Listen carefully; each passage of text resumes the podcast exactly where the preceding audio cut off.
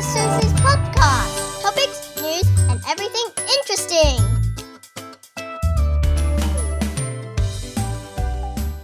Hello, my darling，又是到了礼拜四阿基被恭维的时间了。你记不记得我们都说礼拜四要讲一些比较有建设性的东西？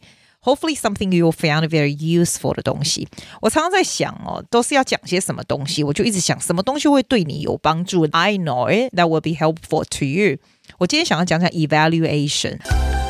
我超级喜欢 hit 这个 button，我觉得这个 button 就是一个很开心的音乐。OK，evaluation、就是评判、评论的意思。你今天不管是什么人，我觉得一定会有用到你需要评论、评判别人的时候。Parents to kids, you also have to do that. If you're a teacher, if you're in the role of teaching others，或者是 inspiring others 的时候，you have to do evaluation skillfully。最重要的东西是一个很大家很普遍的一个东西，叫做 sandwich technique。你知道三明治不是有上面一层，中间它中间夹东西，夹什么肉啊、tomato 啊、cheese 啊，right？然后在下面就是一个另另外一片面包，对不对？Sandwich affirmation 的 technique。第一层那个面包呢，就是当你要评论别人东西的时候，you have to say something good first. Say something good first. Say something that you love about what they do. 中间呢那一层 cheese 其实就是你的 critic. Talk about one thing they can improve. 最后那一层又是 encouragement，又是又是那种 positive 的 affirmation，这个是最好的 sandwich technique。那我只是讲的非常非常简单，我现在稍微 go into details 有一点 for you，OK？、Okay? 当你要开始 evaluate 或评论别人的东西或别人的 speech 的时候，你要想想看你的 purpose 是什么。 在 Toastmaster 有一个很重要的 skill 叫 evaluator。每次有人做完 speech 呢，你通常通常就是另外一做一个很好的评论，这样。所以 it it is a skill. It's also quite impromptu too，因为你没有办法之前准备 competition，有专门这个 evaluator 的这个，它就是同样一个 speech，然后剩下人要 evaluate 这样子。最重要这个 purpose 哦，就是第一个。你 as an evaluator, you have to say something very significant，重要的东西，要说一些非常有意义的东西。 第二个呢，里面你要 make very strong argument。然后呢，最重要最重要，我为什么需要你的 evaluation？就是 you want to help somebody to improve。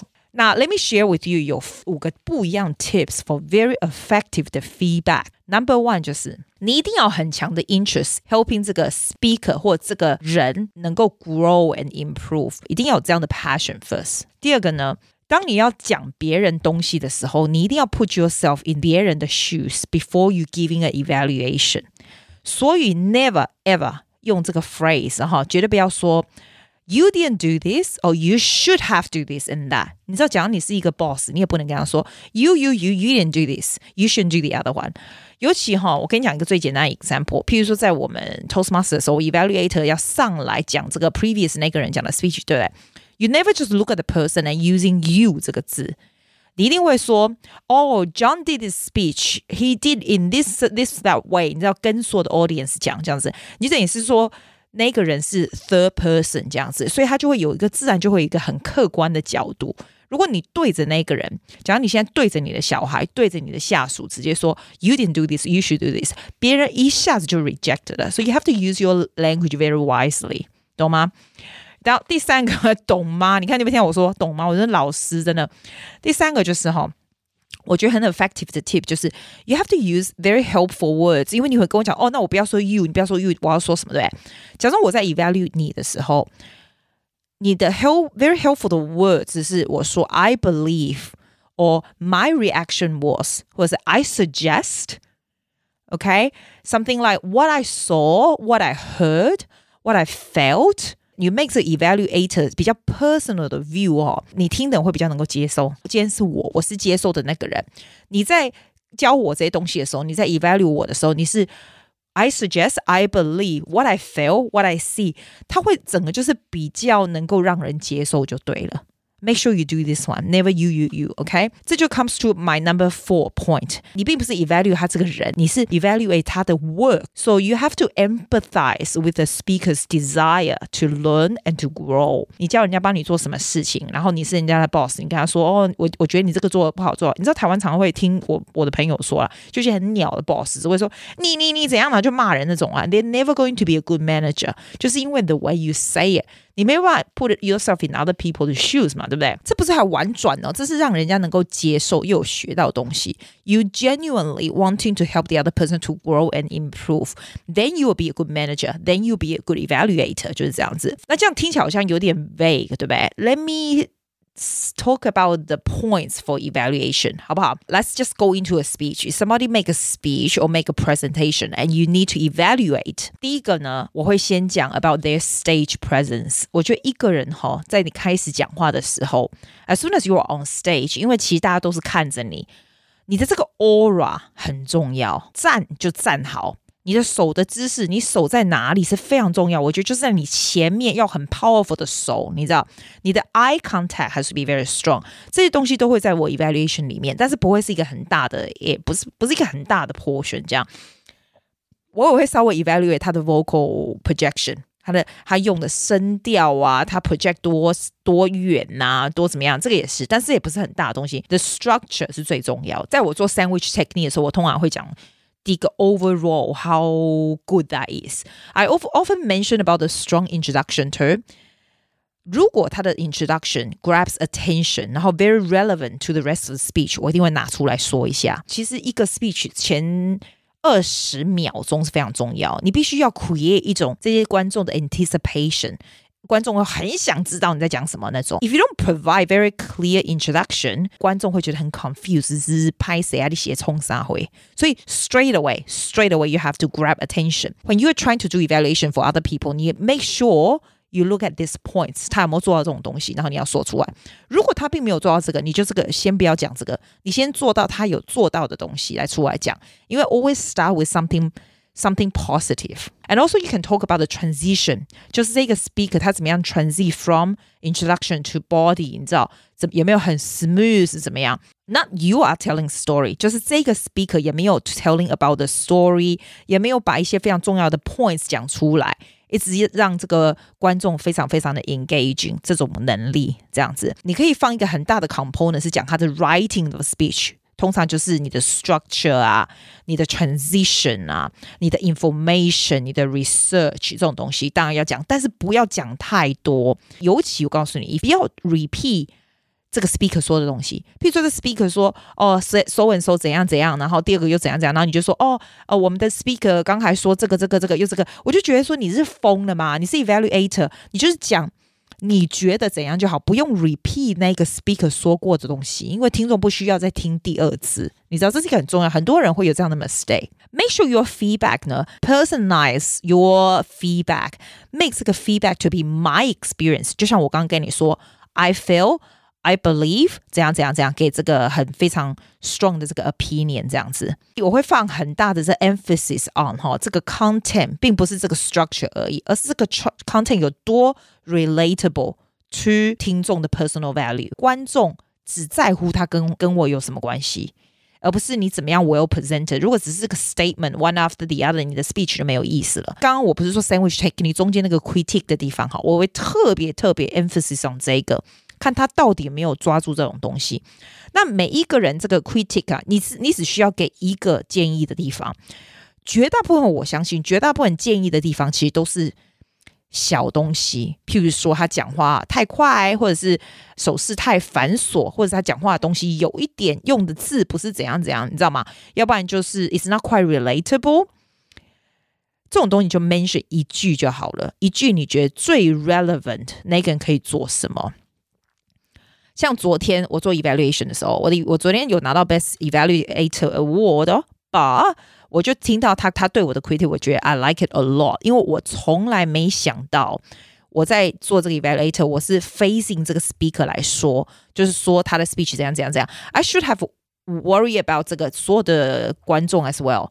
因为我其实 my evaluation 是 facing the audience，而不是对着一个人在讲。This is a evaluation speech，所以你要记得你是跟着大家在讲的。这样，我虽然没有用说 you you you 怎么样，但是因为的 eye contact is so much to that person，it's actually not a good thing。这样，我就觉得 wow，that's a valuable point。然后 this is what he points out，我就觉得 that's fantastic。 还有，当你在做 evaluation 的时候，结束的是你 make sure you shake hand with not the speaker introducing 你的那个人，尤其在 Toastmaster，you have to shake hand to Toastmaster。我昨天也没有做到，我就下来，很像是我自己的 speech 一样。所以他就会把这个一个 point 弄出来，我觉得 that's perfect。所以你每次好像你要讲你小孩子怎样怎样，你要 evaluate 他们东西的时候，make sure you say something good，然后 say one point that's a very important point 就好。然后最后 make sure 你在讲你自己的 opinion，你觉得他整个 speech 有多好有多好，把它结束起来。Always finish with a positive note。这个接受你 evaluation 的人就很能够接受你说的东西。观众是非常 relate to the speech that has commitment and also passion，所以你必须要 show your passion that you want to help the other person to improve。 那最后的 conclusion 呢？你要，你可以，你可以 also make comment about 这个这个 speaker 的 conclusion，他的 conclusion 没有 connect back to the introduction，观众的呃这个 attention，这也是很重要的东西。所以这是 good evaluation。Let me just summarize for you。我觉得我讲的是有点这样子乱七八糟、花花的，是没错。因为这种 evaluation 是真的没有一定的 rule。 那我现在给你讲，Number one，你上去的时候绝对先说你最喜欢他什么东西。譬如说这个 speaker has very good presentation，你就先说 do a very general，他最厉害、他最 attractive 的地方先最好听的话，大家最能够引起共鸣的东西。然后呢，我会稍微花一点点的时间讲一下他整个这个 vocal production 跟他的整个 presentation，因为这个 speaker 的这个 personal style on stage is so important, so attractive, especially the first twenty seconds。再来，我就会讲他的内容了。Make sure 你讲他，你在讲他内容的时候，千万不要讲这个他 repeat 曾经讲过的话。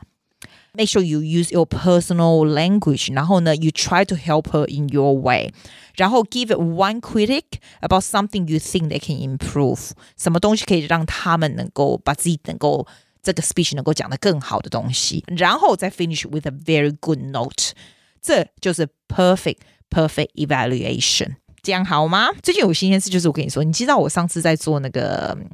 Sugar no sugar diet，那已经结束了，对不对？然后后来我就实验了这个每天二十分钟的 meditation。哎，你有没有做过 meditation 啊？我不跟你说 meditation，我就直接困起。哦，我跟你讲，还真正困起，而且哦，你如果睡在床上就直接睡死。我这个人好，每天都睡很多，就直接睡死。所以我就要坐在地上，你知道？然后你就要盘腿，对不对？哦，你就觉得这里痒，那里痒，这里痒，那里痒，对不对？而且我跟你讲，我跟你说，雪里很冷，我的 heater 是放在我前面，还盖着毯子，你知道？然后包的跟什么样？然后因为因为我是 do it on middle of the day，你知道吗？我就觉得哇塞，第一个要让他不要让我自己不睡着，或者是不要动来动去，不要想东想西，真的很难呢。可是当你做了几个礼拜以后啊，慢慢慢慢，居然就是比较可以哦。而且我我故意不要听那种 meditation tape，故意就真的是手机上面设二十分钟就是二十分钟，真的是空着这样听。很多时候你就真的睡着哎，然后就盯的时候你就把自己吓醒这样子。然后我有试过，就是很多次是没有睡着的时候哦，然后你就真的哎，我说回去想想想想，我到我到底在干嘛？没有睡着的时候，我脑子也没在想东西耶。哦，我有碰过脑子想很多东西没办法 settle 的时候有，现在慢慢比较不会了，就真的就是空空的，好神哦！你可以试试看。那你说，目前为止你问我有什么好处这样？我还不能，我还没有到厉害到可以 share with you 有什么好处。但是呢，the more meditation you do，我觉得 it's a awareness of your higher self，你知道吗？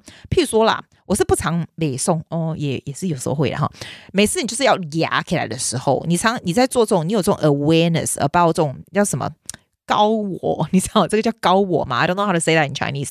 你有 awareness，就是你好像有另外有一个自己浮出来，就说：“哎，你现在不爽了哦。”你要，因为你说你不爽，说不是胸口都会一一一种气嘛，扁人这样子哈。你如果没有这种 high awareness，你其实就是在你的气里面做事情，你知道吗？你做的一些很冲动的东西，都是因为你在这个这这个这个不爽的气 is higher than you。Do you know what I mean？所以你被他 control 着。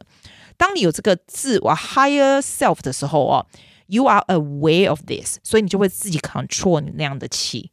This is what I'm trying to say。我不知道你能不能了解我的意思。譬如说啦，有时候 we at the stage 会不知道你要做些什么事，这一边或那边，you don't know what to follow，你知道吗？你就会慢慢，当你有时间稍微静下来，你每天有 regularly practice 这样这样静下来的时候，哈，你会 pick up the message from the universe in a way。I don't know，I don't want to say make it sounds like wishy washy or spooky 这样 pick up 比较顺的那一条路，而不是 you try really hard against the current。如果你要决定两样东西，你不知道哪一个要走哪一个方向的，我看最简单的方法就是你去做其中一个。如果一切都非常顺的话，那就是 the right way to do。如果你有很多 obstacle 啊，很你 feel like the whole path is against the current 的话，那可能就不是你需要做的事。但是我必须要说，坚持是很重要的。 这些 message，OK，you、okay? ask and seeking message and make a decision to try one way and see if that's smooth enough. If it's smooth enough，那就是 the way to go。如果你在做这个事情的时候，你可以忘记时间一做下去，then that is definitely the way to go. OK 了，今天就讲到这里了，好吗？I will see you next week. Oh, I don't. I'm gonna see you on Saturday. 会给你小朋友的 interview，这次也蛮好玩的。I'll see you. We're gonna talk about Abby. Abby is so cute. So, I will see you on Saturday. Bye bye, my dear. Bye. For listening to Susie's podcast. 谢谢